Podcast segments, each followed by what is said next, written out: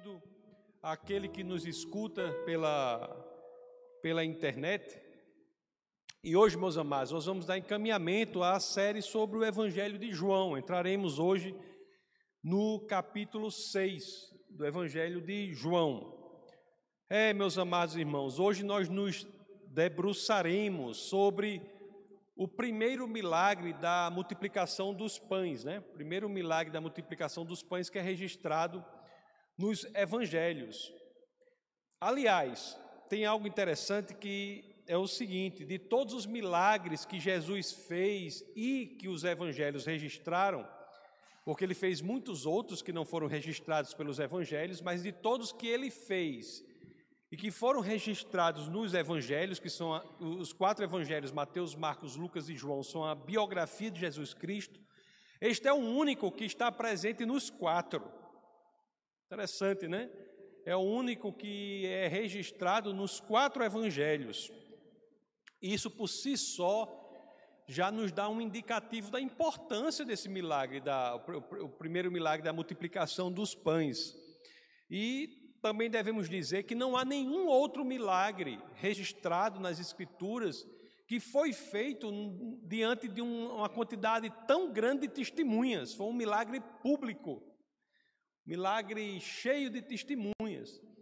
Bom, meus queridos, e quando estudamos esses atos, eu sempre digo, aliás, fiz até uma série é, no Defesa da Fé no ano passado, se não me engano, sobre os milagres de Jesus. Essa série está disponível lá no defesadafé.tv, canal de, de vídeos do ministério. E uma coisa interessante quando nós estudamos os milagres é que não podemos deixar de perceber nos milagres as verdades espirituais que Jesus quer nos ensinar por meio deles. Jesus usa das coisas desse mundo para nos falar de verdades espirituais. Ah, por exemplo, nós ainda nesta série agora sobre o Evangelho de São João, nós estudamos lá o encontro com a mulher samaritana. Vocês, vocês se lembram que o ensinamento central ali em Samaria foi o de que Jesus é a verdadeira fonte da vida. Esse é o ensinamento central. Nós olhamos, estudamos e ficamos impressionados com aquele ato ali, o agir de Jesus no natural, mas ensinando sobre verdades espirituais. Jesus age no natural, ensinando sobre o sobrenatural. E ali nós vimos com o ensinamento central que Jesus é a fonte da vida, não é? Aquela fonte de cuja água você nunca mais sentirá sede, você toma daquela água e fica satisfeito eternamente. E aqui na multiplicação dos pães, nós também somos impactados com uma verdade impressionante. O milagre por si só é impressionante, mas o que deve ficar em nosso coração, acima de tudo, é a verdade espiritual para a que isso aponta, que é a verdade que Jesus é o verdadeiro pão da vida. Vocês vejam que interessante, né? Jesus é o pão da vida. E os evangelhos são tão incríveis que quando você olha para eles assim e ref, fica refletindo e, e pensa, tem coisas impressionantes, porque não é por acaso que esse ensinamento de Jesus sobre ser ele o pão da vida, na multiplicação dos pães, né, o pão, a provisão de tudo que precisamos, a provisão de que precisamos na vida, na salvação, Jesus é o pão da vida. É tão interessante que esse milagre sobre o seu pão da vida se dá na proximidade da Páscoa, né? Da Páscoa.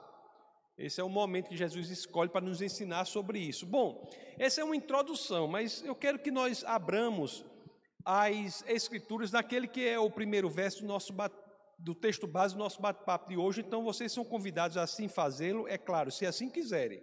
Então, se esse for o caso, Vamos ler lá o Evangelho de João, no capítulo 6, verso 1.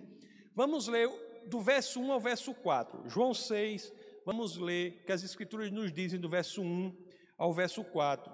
São os quatro primeiros versos do texto base do nosso bate-papo de hoje. Assim dizem as Escrituras. Algum tempo depois, Jesus partiu para outra margem do mar da Galileia, ou seja, do mar de Tiberíades.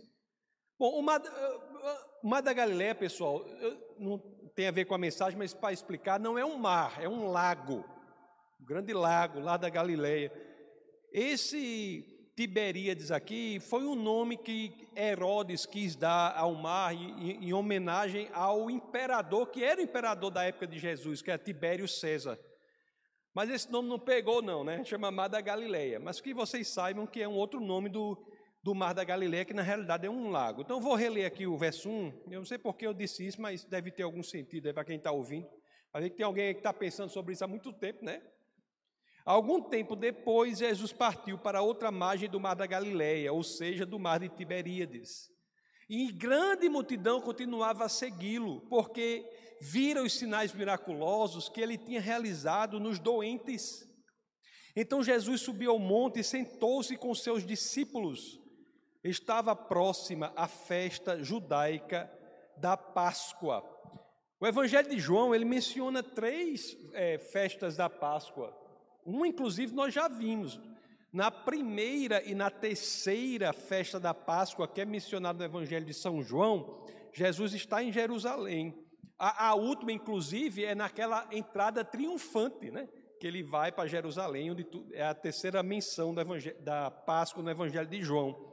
E aqui nós falamos da segunda menção, a Páscoa no Evangelho de João, em que Jesus ele fica na Galileia, onde o primeiro milagre da multiplicação dos pães ocorre. Então vamos ver como tudo isso aconteceu. Vamos ler agora João 6, verso 5. Olhe só que coisa incrível, impressionante. Imagine aí, né? Está lá a multidão, aí chega. Levantando os olhos e vendo uma grande multidão que se aproximava, Jesus disse a Filipe: onde compraremos pão para esse povo comer. Meus queridos, porque ele fala para Filipe? Filipe era daquela região, era de Betsaida, e Betsaida é a cidade mais próxima dali, né? Eu não preciso abrir, mas lá está dizendo que ele é, em João 1,44 diz que ele é, de, nós vimos isso, João 1,44 diz que Filipe era da região. Então, você que é daqui dessa região, me diga aí onde é que eu compro pão. A pessoa que é da região sabe, né? Se perguntar para quem é lá de nós, onde compra rapadura, onde compra, o pessoal vai saber. Então chamou Felipe. Você que é daqui, onde é que a gente compra comida para esse povo todo? Para ver a resposta de Felipe, nós vamos pular o verso 6, que depois eu volto a ele. Mas vamos para o verso 7 agora, João 6, 7, para ver a resposta de Felipe. Felipe lhe respondeu: Duzentos denários não comprariam pão suficiente para que cada um recebesse um pedaço. Meus amados irmãos, Jesus pergunta para Filipe, né? Onde é que nós vamos arranjar comida para esse povo? Aí Felipe diz: Meu amigo, nem um milhão aí, muito dinheiro aí, não vai comprar comida para esse povo todo, é impossível. A pergunta que imediatamente surge aqui é a seguinte: por que Deus, porque Jesus ele nos pede para fazermos algo que é impossível de ser feito no natural. Se Jesus sabia, que ele sabia, que era impossível comprar pão para aquele, aquela multidão, porque ele pede a alguém para fazer algo que a pessoa considera impossível? Para nós nos aprofundarmos nisso, que é extremamente relevante para a nossa caminhada cristã, aí é que nós vamos ver agora o verso 6, aquele verso que pulamos. Você não achou que a gente não ia voltar a ele, né? Nós pulamos, mas vamos voltar ao verso 6. Vamos ver a, o motivo dessa pergunta. Que o verso João 6, 6 diz assim: Fez essa pergunta, quer dizer, Jesus fez essa pergunta a Filipe apenas para pô-lo à prova pois já tinha em mente o que ia fazer. Meus queridos, isso é um ensinamento que é muito negligenciado por muita gente. As pessoas acham que Deus não nos coloca à prova, não nos põe à prova. Sim, Deus nos põe à prova. Agora, Deus não nos põe à prova para que façamos o mal. Isso Ele não faz. Deus nos põe à prova para que possamos crescer em nossa fé. Olhe, eu abro meu coração para vocês e para os que estão aí nos assistindo. Se eu não tivesse passado por tantas dificuldades que eu passei no ministério, eu não seria capaz de fazer o que eu consigo fazer hoje. Eu não saberia do que eu seria capaz em termos de fé, não em termos de habilidade. Se eu não tivesse passado por tantas e tantas coisas que muitos de vocês nem imaginam no ministério, eu não saberia do que eu seria capaz de fazer em termos de confiança em Cristo. Isso é muito importante, pessoal. Isso é muito importante. Deus sim nos coloca à prova para que saibamos a nossa fé. Deus, ele nos pede para que nós façamos algo impossível. Isso no exercício do ministério se dá diariamente. O que queremos fazer para servir a Deus é claramente impossível de ser feito com base no nosso braço, na nossa força, no nosso intelecto, na nossa energia, na nossa disposição. A moeda no cristianismo é a fé. Nós temos que aprender a crescer em dependência de Deus. Nós temos que ter a convicção de que, se estamos no plano de Deus, nós podemos dar o primeiro passo, Deus coloca o chão. Isso é um aprendizado. Isso é um aprendizado. Meus amados, eu digo a, digo a vocês o seguinte: muito do que faço hoje, do que fazia no começo, eu nunca me senti preparado. Nunca me senti capaz. Nunca senti que eu era a pessoa. Se tinha uma pessoa que não queria de jeito nenhum ser pastor, era eu. Nunca quis ser pastor. Nunca. Até hoje, se não fosse a vontade de Deus, é a primeira coisa que eu deixava. Não é pela nossa força, pelo nosso preparo. Não, é pelo Senhor. Se Deus lhe chama para fazer algo, se Deus lhe chama para se envolver, não coloque como critério você se sentir preparado, porque você não irá se sentir. Deus nos pede para fazer algo que achamos que é impossível de ser realizado. Por quê? Porque a possibilidade da realização não sai de nós, mas do Senhor. Essa, aliás, é uma das coisas que é uma beleza do Evangelho, porque eu aprendi, e muitos de vocês eu sei que fizeram isso, mas tem uma coisa meio louca no Evangelho, né, que é o seguinte: na dependência de Deus, você deixa de ser, você abre mão de ser o protagonista a pessoa mais importante da sua vida e você passa a ser espectador do que Deus faz na sua vida.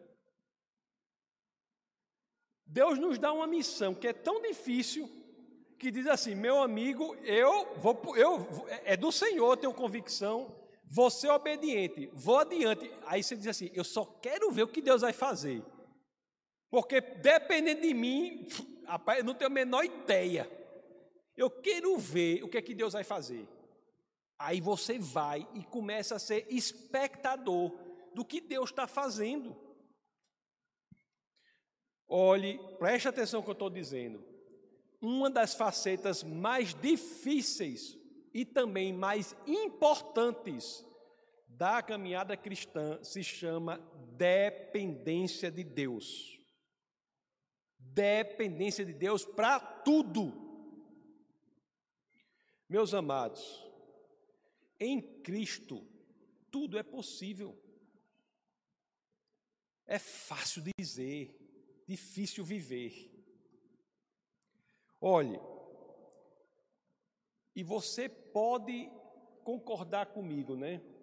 Existe forma melhor de nós crescermos na dependência do Deus do que entendemos que entendendo que Ele dá o impossível para realizarmos?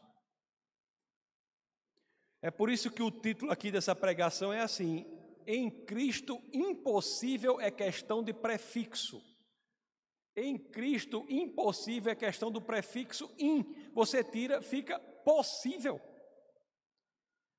É por isso, meus queridos, que a caminhada cristã, a vida genuinamente cristã, ela é marcada por um monte de realizações impossíveis.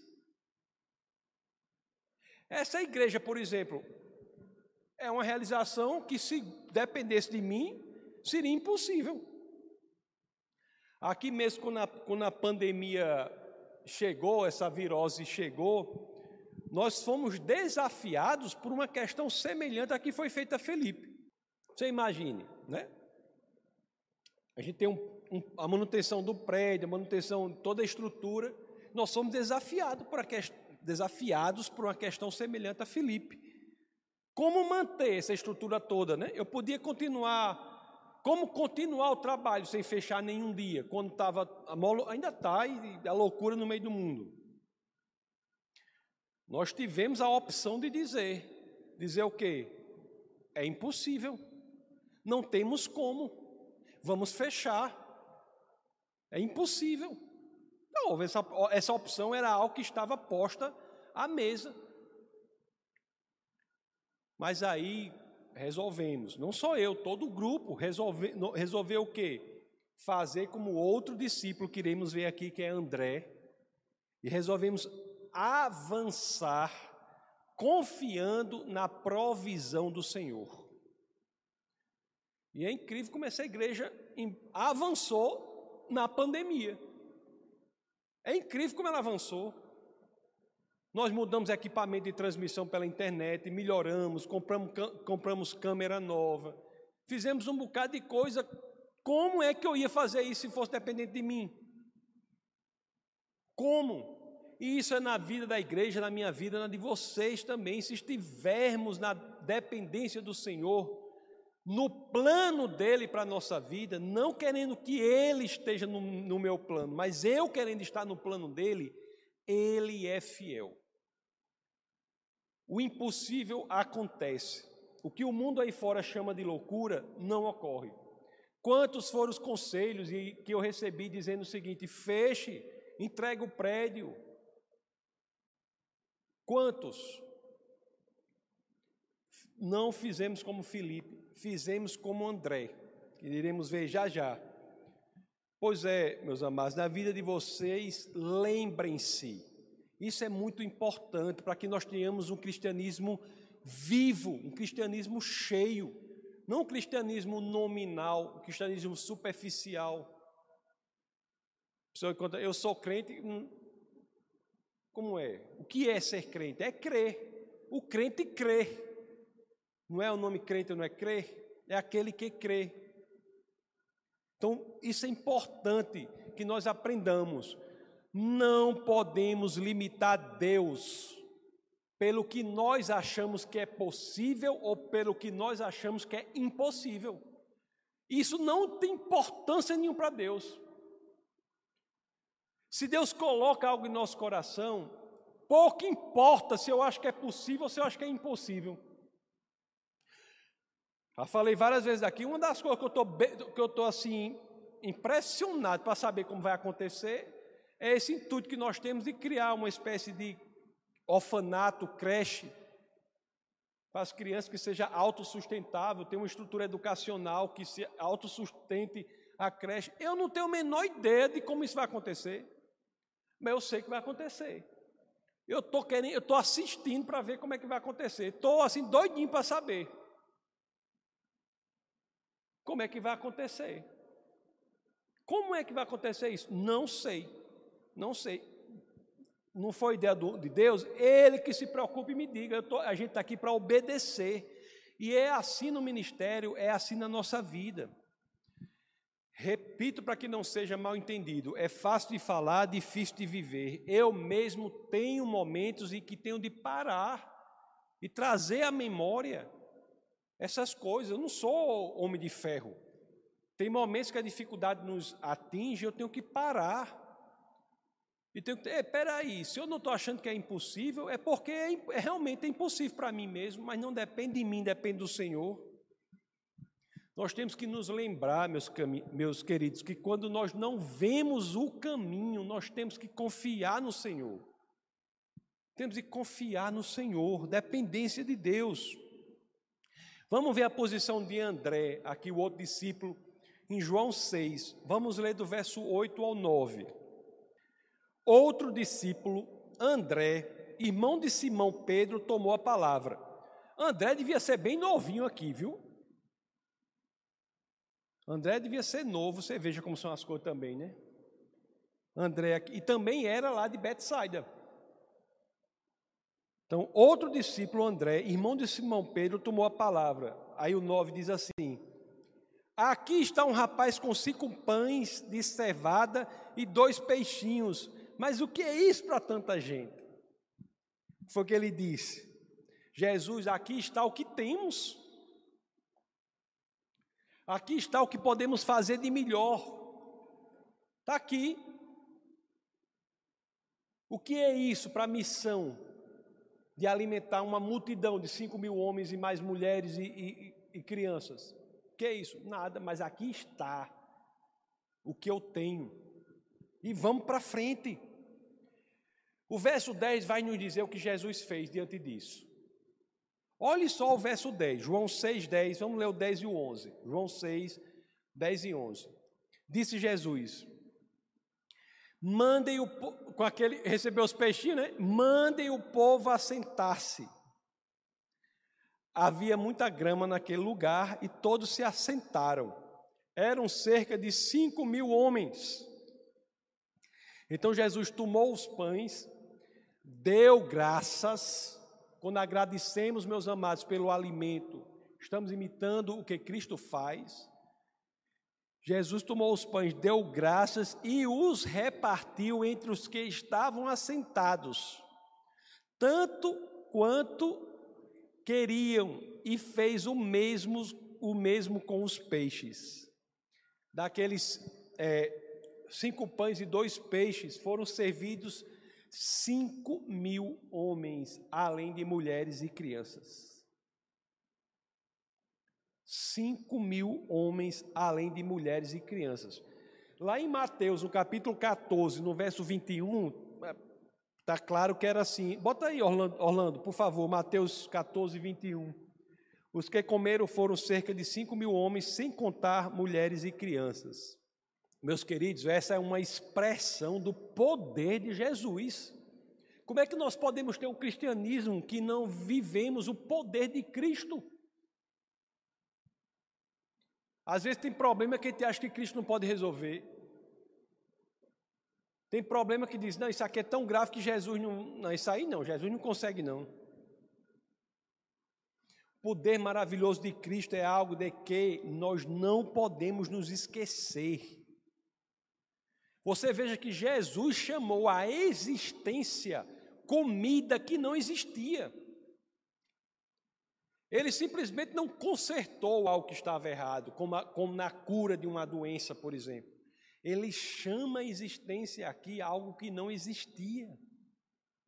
E conforme Jesus age, é o perfil dele, o que o caracteriza em suas ações em nosso favor, ele não apenas fez isso, mas fez de forma superabundante, fez superabundantemente. Sobrou comida no meio do povo de Deus. Isso para mim, sobrar comida para cinco mil homens e ainda mais do povo ali, porque se for, vai alimentar cinco mil crente, crente come come muito. 5 mil crentes dá mais ou menos 15 mil homens normal, em termos de comida. E ainda sobrou. Né, Judinho? Não vou nem falar.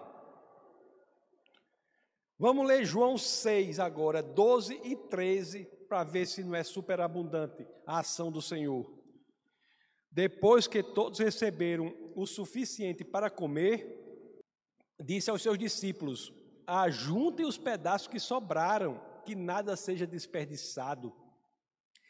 E o 13: Então eles os ajuntaram e encheram doze cestos com os pedaços dos cinco pães de cevada, deixados por aqueles que tinham comido. Resumo: quando muitos não viam saída, Jesus fez de tal forma que sobrou alimento. A provisão do Senhor veio de forma superabundante. Meus amados, enquanto Felipe foi relutante,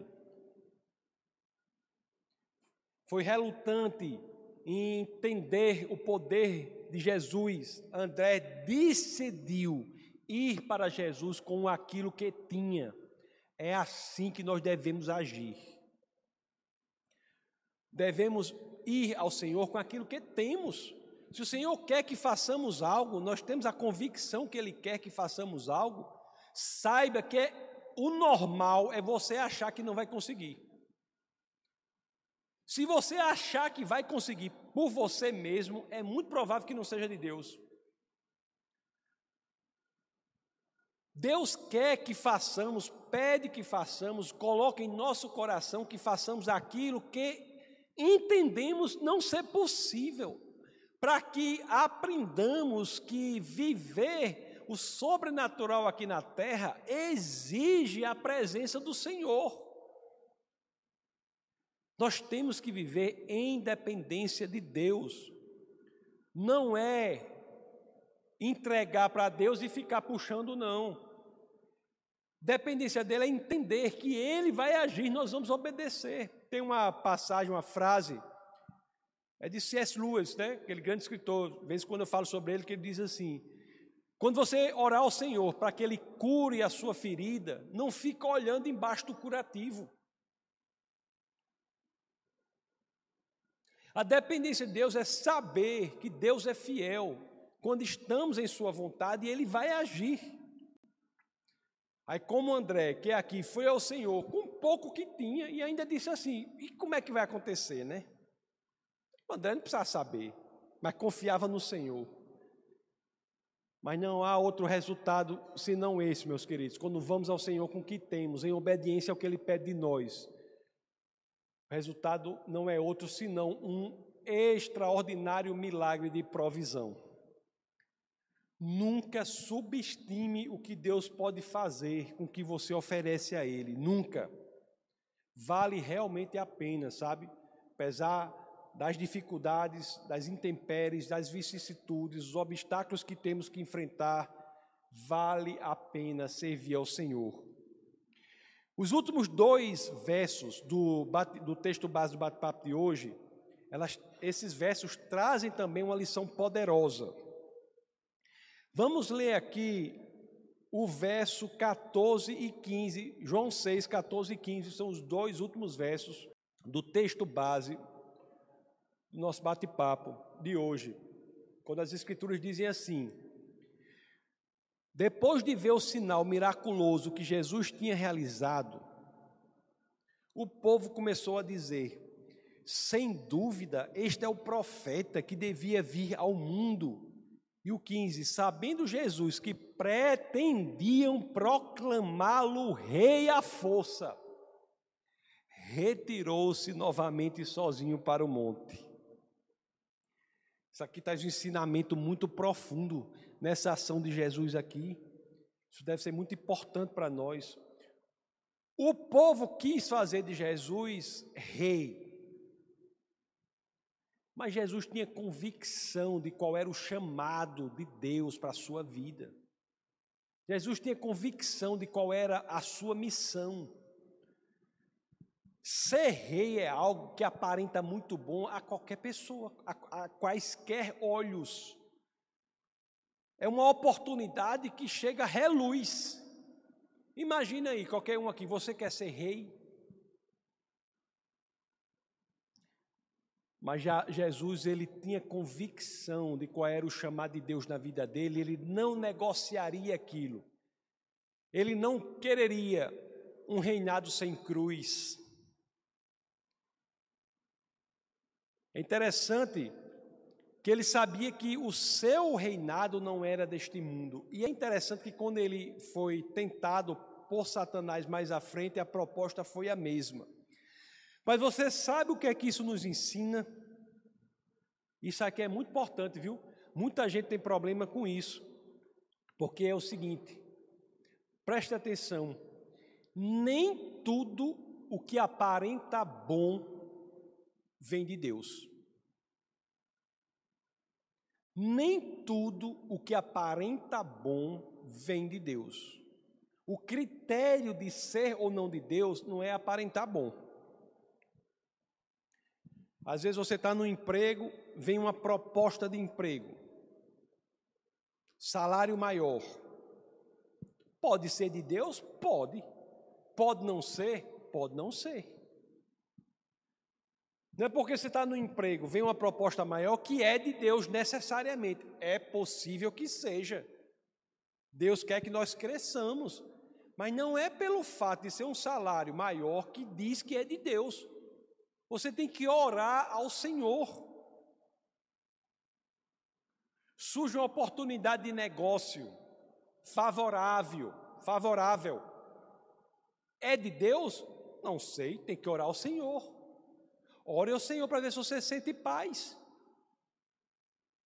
Muita gente se dá mal porque acha que tudo que aparenta bom é de Deus. Não é, meus queridos. O que é de Deus é o que está de acordo com a sua vontade para a nossa vida. O que é de Deus é aquilo que sentimos paz em realizar. Deus ele vê na frente. Não há posição melhor na terra. Pode botar rei, tri-rei, presidente não sei de quê. Não há, não há posição melhor para você ter na sua vida do que a posição de estar no centro da vontade de Deus. Servindo ao Senhor naquilo que Ele quer que você sirva.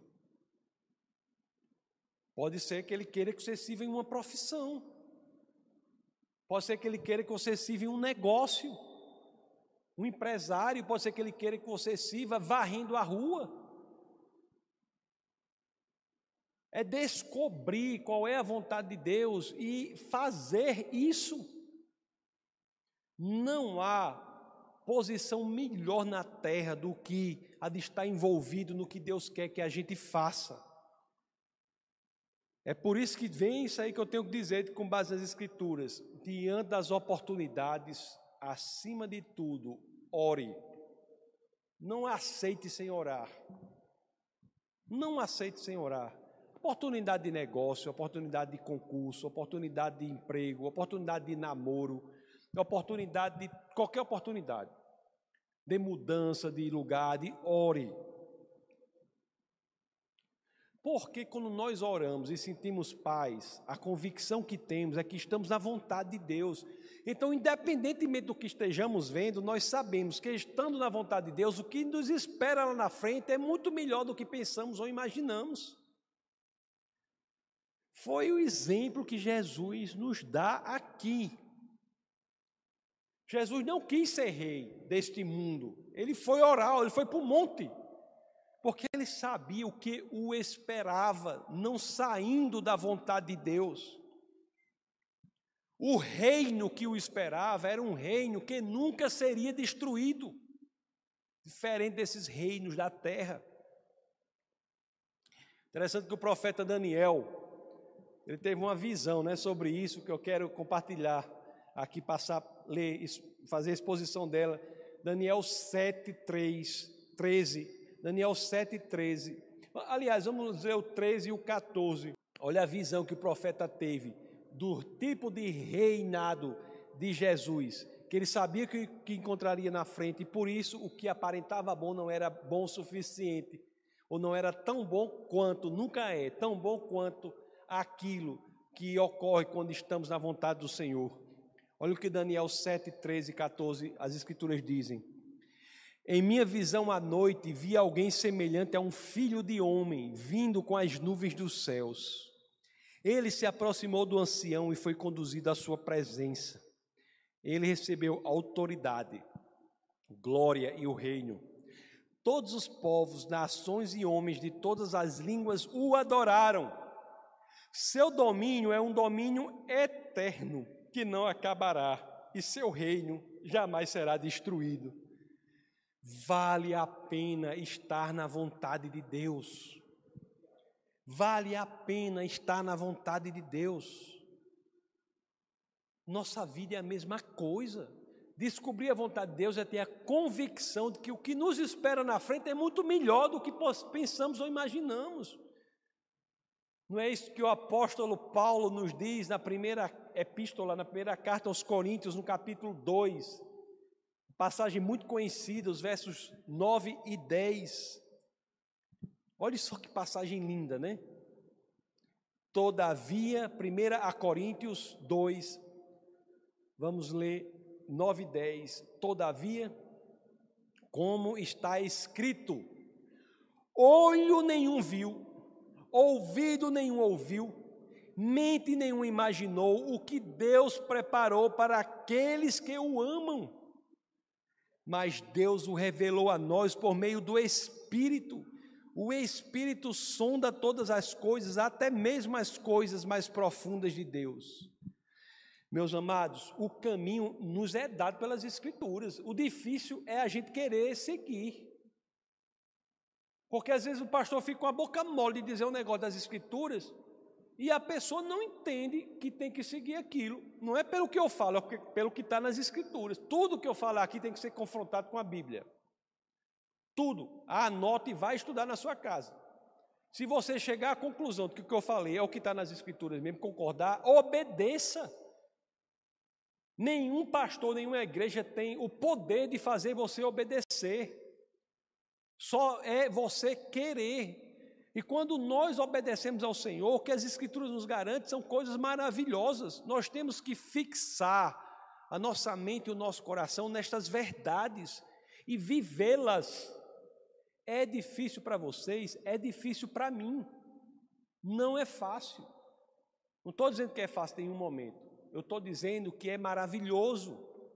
Aliás, as coisas fáceis, de modo geral, não são boas, né? É difícil, mas é do Senhor. Ele nos garante um futuro que por nós mesmos não seríamos capazes de obtê-lo.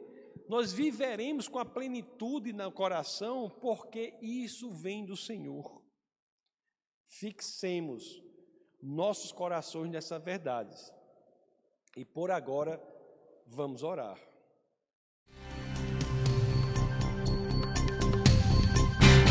Essa foi uma produção do Ministério Internacional Defesa da Fé, um ministério comprometido em amar as pessoas, abraçar a verdade e glorificar a Deus.